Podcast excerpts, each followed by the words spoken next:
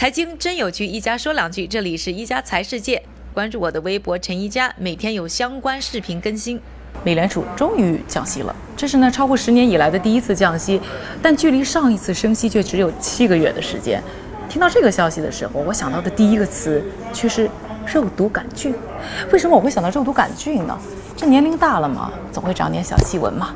那所以和朋友呢就会聊天啊，说是不是要用点肉毒杆菌平滑一下皮肤？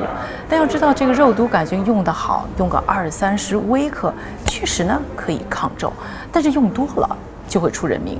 那比如说，这一克的肉毒杆菌就可以杀死一亿的人口。这放到了联储身上啊，联储在二零零一年一月的时候曾经降息五十个基点，之后两个月的时间，美国经济就衰退了。到了二零零七年九月，美国呢又再次降息五十个基点。在之后呢，不到三个月的时间里，美国经济呢又再次衰退了。所以这个政策呢和这个药啊是一样的，你用的时间恰当，用的量恰当，你就可以呢救兵治人。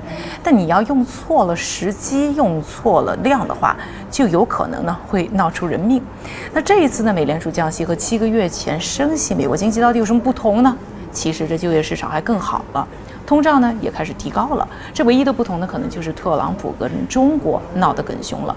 但这真的就值得美联储要再次降息吗？或者说七个月前的升息本来就是个错误呢？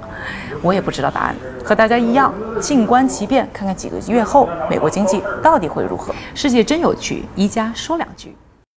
感谢各位的收听，我们明天再见。